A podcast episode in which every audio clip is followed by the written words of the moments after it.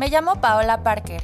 Soy psicóloga clínica especialista en trastornos de la conducta alimentaria y también soy una persona recuperada. Me dedico a hablar sobre salud mental, desmitificar e informar a las personas a través de la psicoeducación para quitar tabús y dar herramientas a todo aquel que quiera convertirse en su mejor versión. Este espacio lo he creado para ti, para que sepas que no estás solo y la recuperación es posible, no importa qué tan grande sea tu batalla.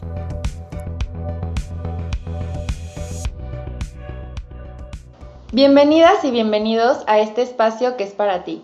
Hoy estoy muy contenta de estar con ustedes y tengo un invitado muy especial que además es el primer invitado hombre que tengo en este espacio y me encantaría presentárselos, que lo conozcan, se llama Rogelio Arellano, Roger, para nosotros que estamos aquí en el podcast. Y vamos a hablar de crecimiento personal, porque Roger es una persona que admiro mucho, que, bueno, con la que he tenido, eh, vivido varias experiencias en la vida, es esposo de mi prima, entonces pues lo, los quiero mucho. Y cuando yo le estaba platicando de mi podcast y que estaba buscando hombres para invitar a este espacio, supe que lo tenía que invitar porque pues es una persona que se ha superado, que tiene muchas herramientas que creo que todos aquí podríamos aprender. Entonces, pues más bien Roger, Tú platícanos, ¿cómo estás? Muchísimas gracias por aceptar mi invitación y por estar aquí con nosotros. Gracias, Pau. Pues eh, muy contento, la verdad muy emocionado este, por la invitación. Ahora sí que, pues eh, creo que en esta vida eh, parte importante se llama contribuir, ¿no? El tema de contribuir, el tema de que nosotros perdamos un poco el egoísmo y compartamos con los demás nuestras experiencias es como a la raza, es como a, los, a la raza del ser humano nos diferencia de los animales, ¿no? Si tú te fijas en cualquier animal, cualquier especie animal, menos nosotros los seres humanos, eh, un perro de 1800 hacía exactamente las mismas funciones y tenía la misma evolución que un perro ahora en el 2020. Y los seres humanos no, los seres humanos partimos siempre del punto donde se quedó la generación anterior. Entonces vamos diciendo que no tenemos que regresar todos esos años de evolución para evolucionar nuevamente y llegar hasta el punto donde se quedaron nuestros, nuestros ancestros. Nosotros partimos del punto último donde los, nuestros ancestros nos dejaron la evolución y a partir de ahí empezamos a evolucionar y empezamos a construir. Y, y tengo la certeza que mucho es a través de la palabra, ¿no? Y entonces hoy con mucho gusto estoy aquí para, para compartir a través del don de, de la palabra que gracias a Dios tengo y tenemos para que podamos compartir nuestra experiencia y pues con que cambiemos la vida de alguien, con eso me doy por bien servido. Qué padre, Roger. A mí me pasa algo parecido justo con lo que dices de la palabra y es el propósito de este podcast. Hace un par de días unas personas me estaban preguntando, ¿y de dónde nace la idea? ¿Por qué quisiste crear un podcast? Y pues les dije eso, ¿no? Creo que hay personas que ahorita tal vez no quieren o no tienen, eh, por la razón que sea, la apertura, la intención de buscar un acercamiento tal vez con un profesional de la salud o de ir a alguna terapia, pero sí están buscando herramientas de crecimiento y buscan estos espacios. Entonces, yo creo que una forma en la que puedo contribuir es compartiendo lo que sé, porque además de como ustedes saben, mi formación profesional también, pues he tenido mis batallas en mi vida personal, ¿no? Entonces, eh, pues creo que es importante compartirlas y algo a alguien le servirá, que es el, el objetivo. Y que eso también creo que cuando yo me gradué de la, de la universidad, muchas personas me decían, qué padre tu trabajo, qué padre tu vocación, porque vas a trabajar con la palabra. Y entonces creo que eso pues está muy bonito, que, bueno que tú también compartas esta, esta visión de la palabra. Es, es, muy bonito, pero yo creo que también conlleva, como dirían en los superhéroes, ¿no? En la película de Spider-Man siempre dice el Spider-Man, un gran poder conlleva una gran responsabilidad, ¿no? Sí. Y, y, aquí yo creo que lo que tenemos que ser también es responsables con lo que vayamos a decir, claro. ¿no? Porque también la realidad es que hoy por hoy cualquiera, incluyéndome, este, tenemos la oportunidad de tener un micrófono y decir lo que se nos ocurra. Este, entonces yo el compromiso que tengo el día de hoy es no nada más decir lo que se me ocurra, sino decirlo responsablemente, sí. ¿no? Este, con el objetivo de, de, aportar. Pues sí. Me gustaría que platicáramos el, bueno, el otro día que, que estábamos platicando y, viendo opciones que podríamos platicar. Y hay un tema que a mí me cambió muchísimo la, la visión de, de, ver este tema. Hace como 6, 7 meses yo me fui de viaje a España a ver a, a mi hermana, ella vive allá. Y bueno, mi hermana y yo siempre fuimos pues estábamos en el relajo, siempre fuimos como, pues nos gustaba salir, nos gustaba la fiesta, pero normal, dentro de lo normal hasta donde pues yo considero, ¿no? Pero entonces empecé a ver a mi hermana que empezó a tener como más conciencia ella viviendo en España, que me decía, Pau, es que sabes que en México, ¿por qué, ¿por qué nos tomamos shots a fuerza? O sea, ya no es tanto shot, allá te sirven, no sé, igual la gente sí toma desde más temprano, desde las 11 o 12 ya se están tomando una caña, un vino, pero, pero en ningún momento llegan a un estado de embriagadez o de intoxicación como en México. O sea, en México igual y tomamos poquitos, o sea, igual y tomas nada más el fin o tomas, no sé, de 8 a 12, que te vas a la fiesta de 8 a tal hora, pero en ese momento la cantidad que ingerimos está cañón. Entonces me empecé a abrir a todo esto y me empecé a dar cuenta de muchísimas cosas que incluso yo en mi vida este, llegué a abusar del alcohol muchas veces y se normaliza. Y entonces, cuando decido dejar de tomar alcohol, la gente me empieza a cuestionar, oye, pero, pero no es alcohólica, ¿por qué dejaste de tomar? ¿no? Y, y, y yo empecé a darme cuenta que tenía que justificarme el por qué, no, porque yo estaba decidiendo el no consumir una sustancia que yo como psicóloga sé que es una sustancia psicoactiva, que es una sustancia que genera adicción, que te puede decir mil cosas, ¿no? Pero como, como sociedad, o pues sí, como buena cultura mexicana en este caso, creo que se da mucho en, en, pues en México, en, en Latinoamérica, pero sí más en México, el justificarnos el abuso de alcohol. ¿Y, y en qué punto se vuelve una problemática? Porque pues porque yo no, yo, yo no estoy mal, o sea, la que está mal es mi amiga que acaba vomitada, o mi amiga que toma y además fuma marihuana, o sea, pero pues yo nomás tomo los fines de semana y me tomo cuatro cervezas, pero tal vez esas cuatro cervezas para mí ya me estaban trayendo problemas en mi vida. Mira, eh, tocaste un tema que sabes que, que para mí es, es un tema en el que he trabajado mucho eh, yo, yo justo ahora en, en, el mes de septiembre cumplí 40 años. ¿no? Este, 40 años creo que es una edad para los que hemos logrado llegar a ella, en la cual tenemos la vitalidad, la fuerza, la energía que teníamos a los 18 años, pero tenemos ya una cantidad acumulada de experiencias que nos dan una sabiduría con la que no contábamos cuando teníamos 20 años. Eh, yo hace tres años pasé por un proceso de una toma de decisión, en la cual justo ahora, en el, el día 15 de mayo, cumplí 36 meses o tres años, como lo quieras ver, de no probar una sola gota de alcohol y no fumar un cigarro. Eh, yo al final llegué a tomar esa decisión y como tú bien lo dices, eh, muchas personas te, te, quieren cuestionar como, oye, ¿por qué tomas esa decisión si tú no eres un alcohólico? ¿No?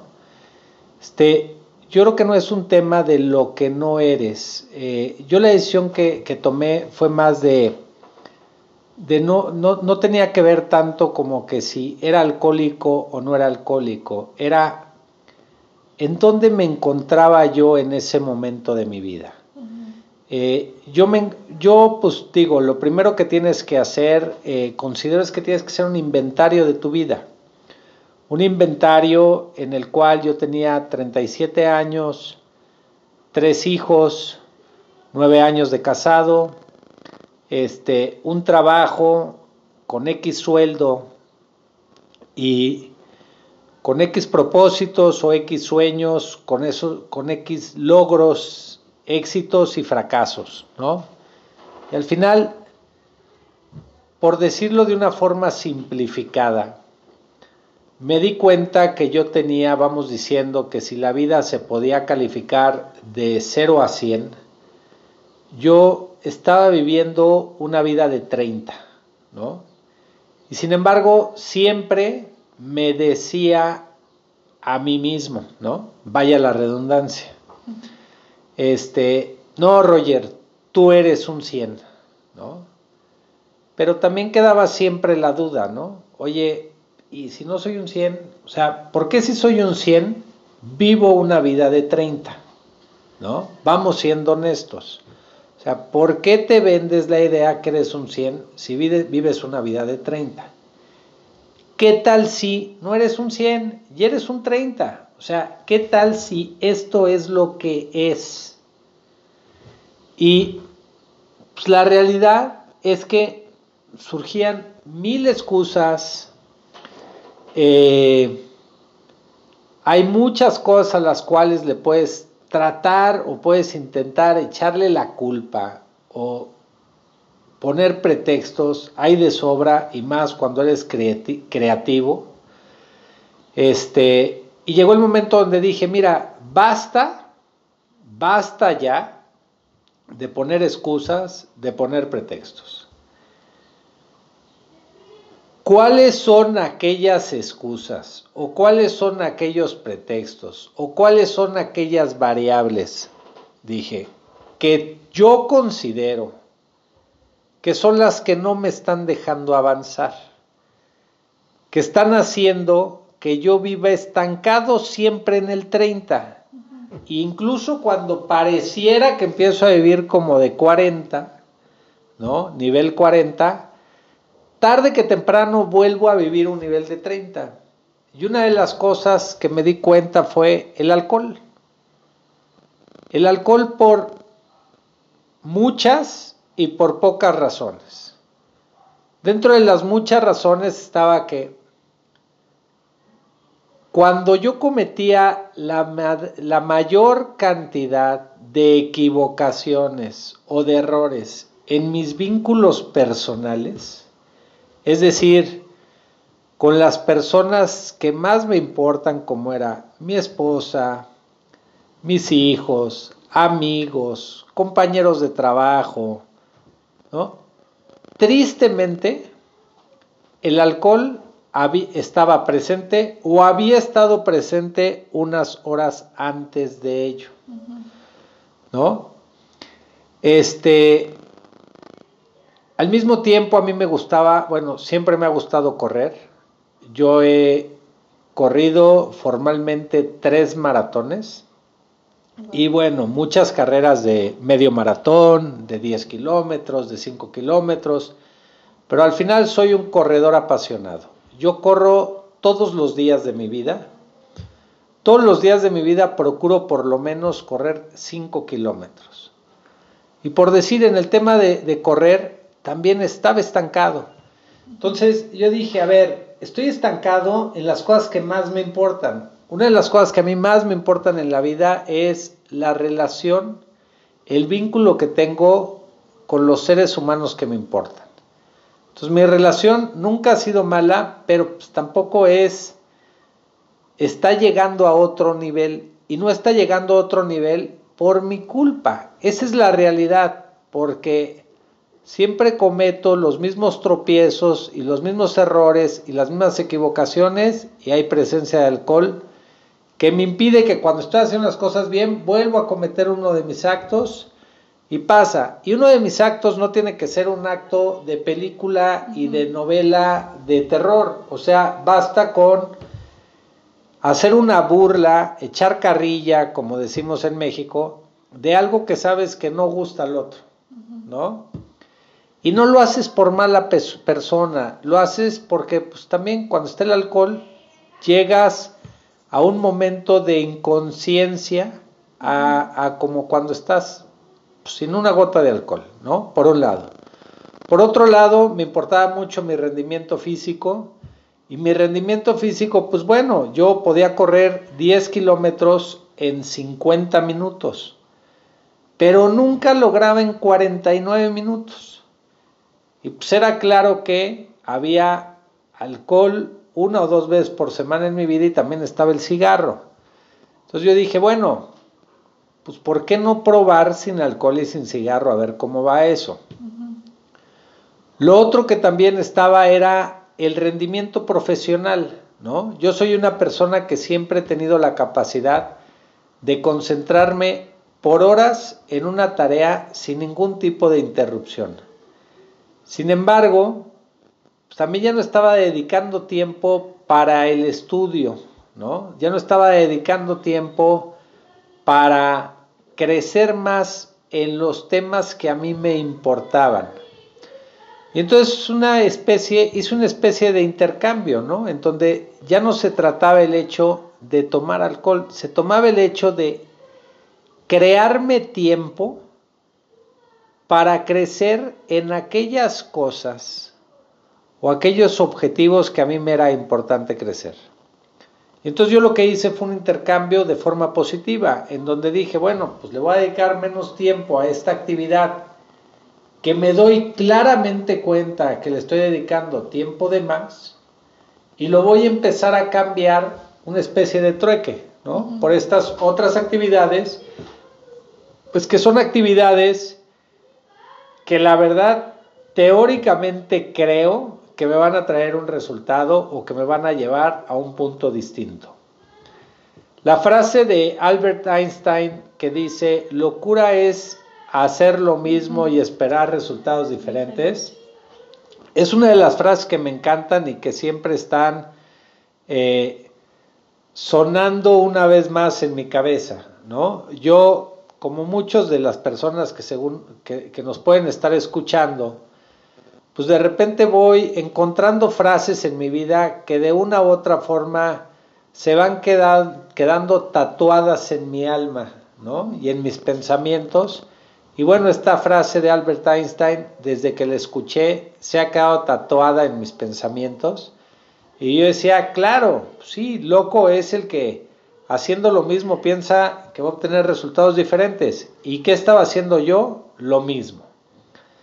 Entonces, motivado por frases como esta, eh, motivado con empezar a vivir una vida distinta, es que tomé la decisión en un tronar de dedos.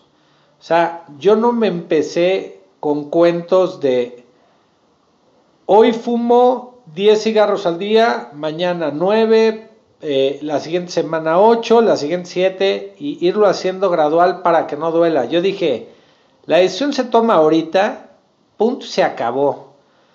Y lo otro que a mí me sirvió es como humano que me reconozco, eh, a mí las cosas me funcionan cuando tienen principio y fin. Entonces yo nunca dije, ay, voy a dejar de tomar y voy a dejar de fumar para toda la vida. Ni lo estoy diciendo ahorita. Yo dije, lo voy a dejar por cinco años. Oye, ¿por qué no por un año? Dije, un año es muy poco. Dije, un año lo logra cualquier 30. Cualquier 30 lo logra, un año, ¿no? Dos años lo logra cualquier 40, ¿no? Tres años cualquier 50. Pues entonces, si yo digo que soy del 50 para arriba, pues voy por cinco años. Si en cinco años yo puse evidentemente un inventario de dónde, dónde estaba en muchos aspectos de mi vida, incluyendo el económico, evidentemente, Dije, me, lo, me voy a regalar estos cinco años para ver qué pasa. Ahora sí que como voy a experimentar en cabeza propia. Y dije, en el momento que se cumplan los cinco años, pues voy a hacer una evaluación simple y sencilla, en donde yo vea dónde estaba y dónde estoy. Y si el cambio lo amerita, pues probablemente tomaré la decisión de voy por otros cinco, ¿no? Y si el cambio no, le no lo amerita, pues bueno, pues regresamos a las fiestas y al alcohol, ¿no? Por así decirse. Este, ¿por qué no? Se vale, porque también se vale. Entonces, eh, ahorita yo lo que te puedo decir es, voy poquito más de la mitad, llevo tres años, y sí te puedo compartir que los cambios que he logrado en mi vida son radicales. En los pequeños detalles es donde siempre se hace la gran diferencia y con decirte simplemente el pequeño detalle de poderme despertar todos los días de estos tres años con la mente clara, totalmente descansado, sin saber lo que es una cruda ni de alcohol ni de cigarro. Estar dispuesto y seguir enfocado en lo que terminé al último momento del día anterior y volver a recuperar ese enfoque en menos de 15 minutos, ha creado maravillas en mi vida. ¿No? En el tema económico, simple y sencillamente te digo que de, que de ser empleado, hoy por hoy soy autoempleado y que mis ingresos han sido radicalmente distintos en el autoempleo.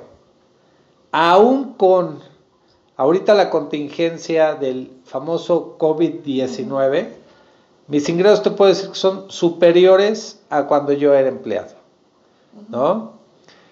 La vida que me, poda, que me he podido inventar, porque la realidad es que yo estoy partiendo del punto que todos los que estamos escuchando este podcast no somos la mayor parte del mundo.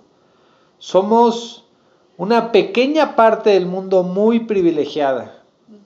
Que si tenemos la oportunidad de decidir escuchar este podcast es porque también tenemos la posibilidad de decidir cómo queremos vivir nuestra vida. Siempre platico que a mí me encanta el cine, ¿no?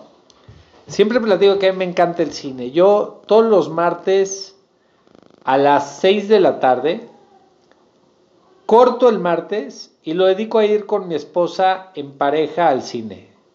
Den la película que den. O sea, aquí yo hago una especie de de burla en el sentido mexicano que digo, si está la película del santo contra Capulina, no me importa, voy y la veo, no me importa lo que den en el cine, lo que me importa es que en el cine tengo la oportunidad de desconectarme de todo y de tener un escape que todos los seres humanos necesitamos siempre escapes, ¿no? Entonces, bueno, en el tema del cine yo siempre digo, nuestra, nuestra vida es una película en la cual en esa sí somos los protagonistas. Y lo curioso es que nosotros como protagonistas podemos hacer que cada momento de la vida sea como crear una escena de paz, una escena de amor, una escena de armonía una escena de respeto, o podemos decidir hacer escenas constantes todo el tiempo de terror, de drama, de violencia. O sea, y lo podemos ir convirtiendo en lo que nosotros queramos, ¿no? Entonces, yo aquí no quiero invitar a nadie y a decir, oigan, lo que yo estoy haciendo es correcto y lo que tú haces es incorrecto. Yo creo que todos tenemos venenos distintos y todos tenemos medicinas distintas. Lo que para mí puede ser veneno, para ti puede ser medicina y, y viceversa. Entonces yo creo que, o a lo que yo te invito, primero que todo, es a que descubras cuáles son esos venenos que tienes tú en tu vida y cuáles son esas medicinas que también tienes tú en tu vida. Yo por decir, yo te puedo decir que para mí el alcohol y el cigarro eran venenos. Y también te puedo decir que para mí el hacer ejercicio y el despertarme todos los días a la misma hora y tratar de dormirme todos los días a la misma hora es una medicina. ¿Sí? Entonces, si nosotros vamos descubriendo esos pequeños venenos y esas pequeñas medicinas, nuestra vida cambia radicalmente.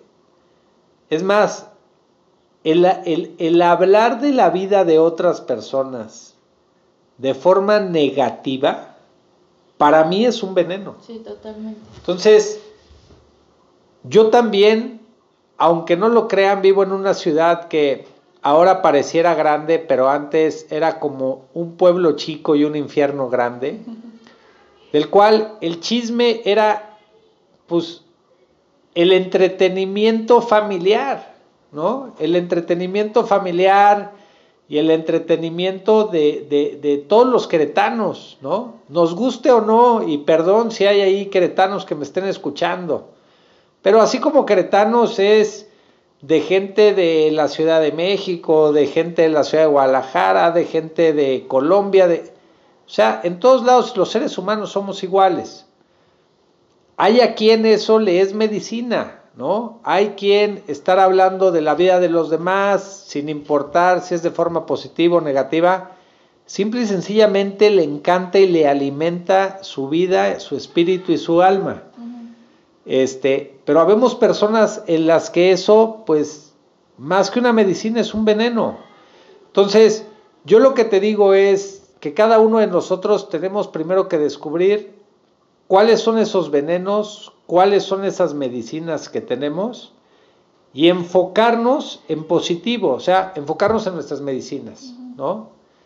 Simple y sencillamente, desde siempre otra de las frases es, conócete a ti mismo, ¿no? O si quieres cambiar al mundo, empieza por cambiarte a ti mismo. Al final esto se resume en ello. Yo creo que cuando estamos bien con nosotros mismos, estamos bien con el resto del mundo y eso es en lo que nos tenemos que enfocar. Nosotros nos tenemos que enfocar en las cosas que nosotros podemos cambiar, ¿no? Que si el presidente hizo esto, hizo aquello, es bueno, pues eso no lo podemos cambiar. Él, él, él actúa por cuenta propia y es ajeno a nosotros el, poder interferir en la toma de sus propias decisiones. Y lo mismo pasa con las decisiones de nuestros padres, con las decisiones de nuestros hermanos, con las decisiones de nuestros hijos. Las únicas decisiones que nosotros podemos tomar son las propias y es en las que nos tenemos que enfocar. Y yo lo que te digo es, enfócate en tomar buenas decisiones. Pero, a ver, Aquí creo que es muy importante señalar, bueno, yo me identifico en, esta parte que dices, no siempre que tomo, tomo malas decisiones, pero cuando tomo malas decisiones, siempre estaba el alcohol involucrado, eso es muy importante. Entonces, en esta parte que dices de hacernos responsable, ¿cómo te puedes hacer responsable, pero cuando estás enganchado en estos patrones destructivos, porque cuando estás enganchado en el alcohol, o sea, y no estamos hablando de una adicción, estamos hablando de abuso nada más. O entendamos que dentro de las sustancias existe el uso, que es pues, de repente tomo algo, de repente lo he probado, muy ocasional. abuso, entonces es ya me estoy intoxicando con la sustancia. Y ya sería la adicción, que bueno, ya es la dependencia a la sustancia. Y creo que la mayoría de nosotros hemos estado alguna vez en el abuso, pero esto se normaliza. ¿Y, ¿Y, cuál es el punto en el que volteas a verte? Porque todo lo que tú nos dices creo que ya lleva todo un proceso detrás y lleva tres años de camino. Pero yo ahorita, ¿no? O sea, como proyectándome en, en, ti, que, tú que nos estás escuchando, que tal vez tienes un tema en el que empiezas a darte cuenta que después de tomar, pues no estuvo tan divertido, o sea, que sí te reíste en el momento, pero hiciste dos, tres tonterías y al día siguiente te despiertas y te sientes mal y te sientes ansioso, pero al día siguiente tus amigos otra vez te dicen, ¿qué onda? Y otra vez la fiesta, entonces normaliza. Creo que no se puede hablar de salud mental sin tomar en cuenta los efectos del alcohol en la salud mental.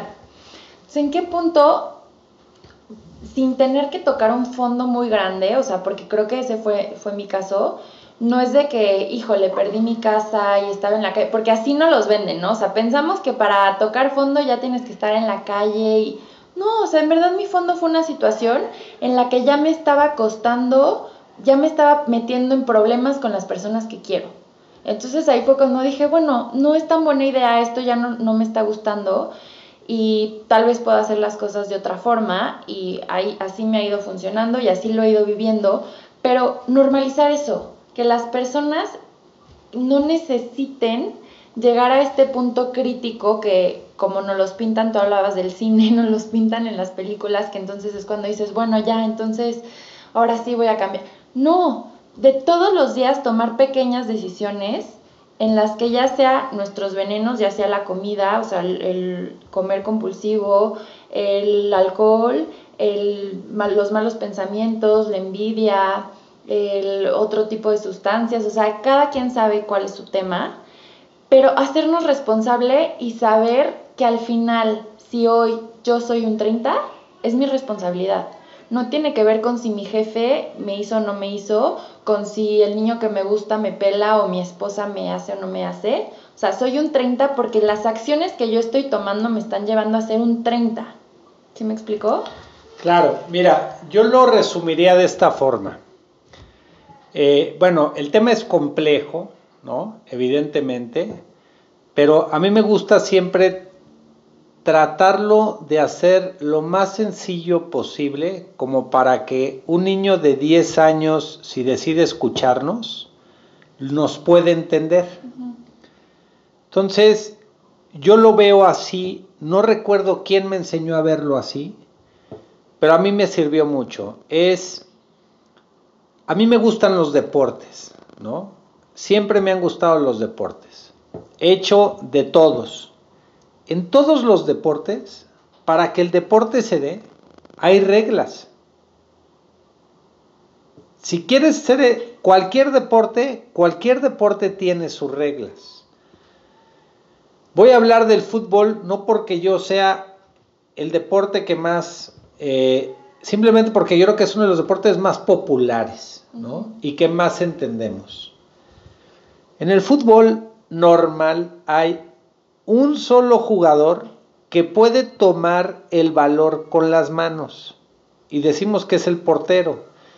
Pero además ese jugador para tomar el, balón con las manos tiene que estar dentro de un área que está señalada claramente en la cancha y solamente dentro de ahí ese único jugador puede tomar el balón con las manos, ¿no?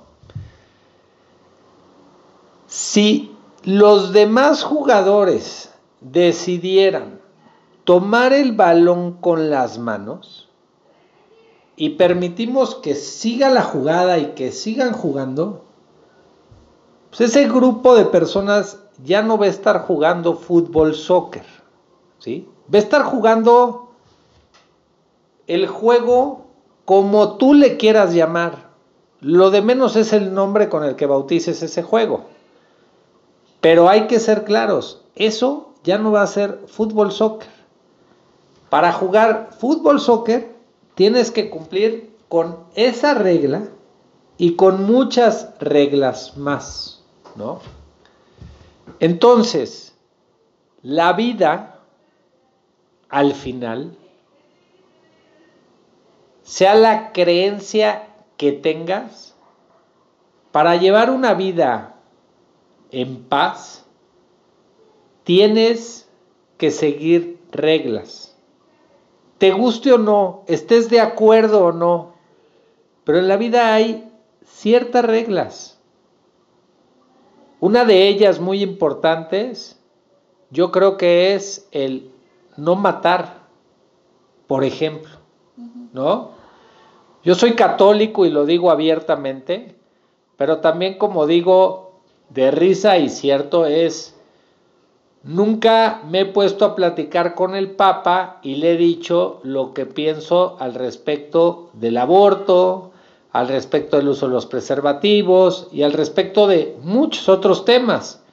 Quizás el Papa me diga, Rogelio, tú eres católico, tú dices ser católico, pero no piensas como nosotros la iglesia, ¿no? Pero bueno, lo que les quiero decir es, eh, yo creo ser católico porque creo que las reglas del juego de la vida que yo quiero jugar son las reglas que marca la Iglesia Católica, que se resume a lo que lo hemos dicho muchas veces, ama a tu prójimo como a ti mismo, ¿no? Es al, al, al amor, se resume al amor. Y en el amor a uno mismo está el, el cuidar tu cuerpo. Sí. ¿Sí? Y cuidar tu cuerpo significa comer bien, dormir bien y hacer ejercicio. ¿no? Y agregaría cuidar tus pensamientos. Y cuidar tus pensamientos y, y, y, y lo que cada uno de nosotros quiera agregar, ¿no? Pero quiero responder a la, a, la pregunta que hace Pau, ¿no? De, bueno, pero pues si yo no estoy tirado al abandono, solamente pues, abuso de vez en cuando, ¿sí? Yo nada más te diría, bueno, ese abuso trae consigo el que cometas falta a tu juego de tu vida. ¿Sí? Porque tú al final pones las reglas del juego de tu vida. Cada quien ponemos las reglas de nuestro juego, porque no estamos jugando grupalmente fútbol, soccer, como entre comillas, no estamos jugando grupalmente a la vida. Cada quien, si lo quieren ver así y queremos tener un pensamiento abierto, cada quien jugamos nuestro propio juego o nos inventamos nuestro propio juego de la vida. Entonces, si yo, Rogelio, en mi juego de la vida, no se vale echar carrilla de las debilidades físicas del otro, ¿no? Si está cojo, si está visco, si está tuerto, si tiene labio leporino, ¿no? Eh, si en mi juego de la vida no se vale eh, no descansar, es decir, no irme a dormir a más tardar a tal hora y no despertarme a más tardar a tal hora, por decir dos ejemplos. Y en mi juego de la vida está el que me doy permiso de dos comidas solamente en la semana o una comida solamente en la semana que me voy a soltar el pelo, por decirlo de alguna forma. Y yo por abuso de cualquier cosa empiezo a faltarle a las reglas del juego de mi vida tengo que ser honesto y decir si lo que yo estoy recibiendo son amonestaciones o ya me estoy ganando la, la roja, ¿no? O sea, ya me estoy ganando la expulsión. Y eso es algo en lo que todos, digamos lo que digamos, somos muy conscientes. Desde niños, yo les puedo decir si gocé o no gocé decir la primer mentira de mi vida. ¿Sí? O sea, somos también cómplices con nosotros mismos. Pero tenemos que saber distinguir y tenemos que saber crear criterio. Y en ese criterio ser claros con nosotros mismos y saber si más allá de lo que podamos decir de dientes para afuera y de lo que nuestra mente tan inteligente, porque estoy seguro que habemos puras personas inteligentes en este momento escuchando, unas mucho más inteligentes que otras, pero al final todos muy inteligentes, racionalmente hablando, en el fondo todos somos de carne y hueso y cuando nos equivocamos, hay algo que sentimos, aunque sea en la uña del dedo chiquito del pie, cuando sabemos que nos estamos equivocando. O que hay algo que podemos mejorar o que hay algo que debemos de cambiar. Entonces, es un tema de no engañarse a sí mismo, pero no racionalmente. Es un tema literalmente, yo diría,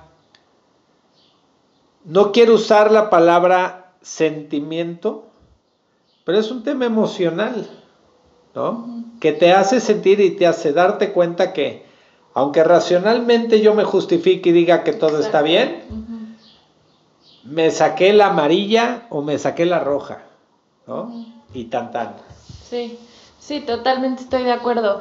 Y sí creo que es muy importante que, que, que generemos conciencia y más allá de lo que se pueda hacer a nivel colectivo y que se pueda hacer a nivel, que cada uno de nosotros, o sea, si tú hoy que estás escuchando esto, te pones a hacer esta, esta cuenta de mm, bueno, como tú decías, el inventario de tu vida. ¿Qué quieres ser? ¿Quieres ser un 30 o quieres ser un 100? O sea, ¿por qué vas a vivir en un 30 si puedes ser un 100? Digo, también se vale el que quiera ser un 30 hablando, también es súper válido, pero quizá porque tú lo eliges.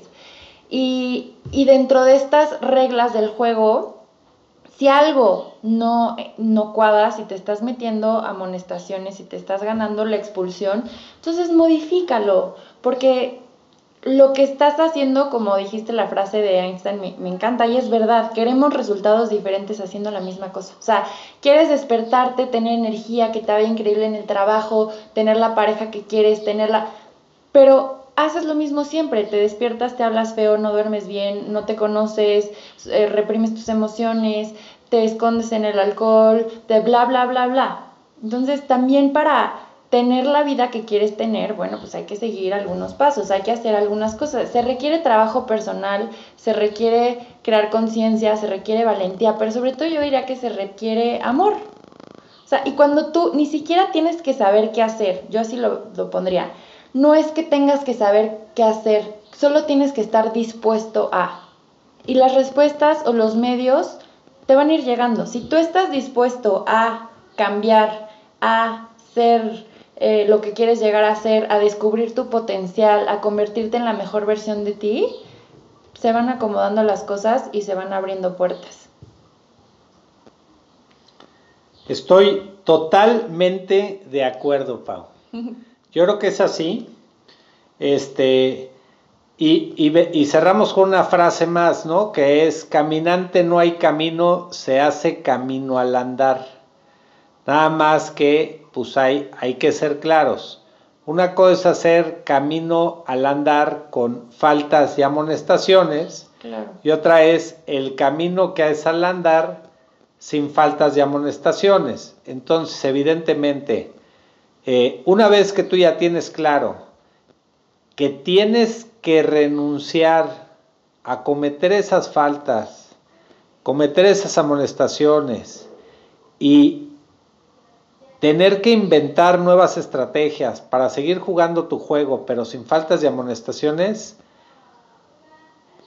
te apuesto que eres lo suficientemente inteligente y que la vida te va a ir dando esas diosidencias, las llamo yo, en donde te van a ir cayendo veintes y te van a ir cayendo cerca las personas, los pensamientos, las pistas que necesitas para llegar a donde debes de llegar. Totalmente de acuerdo.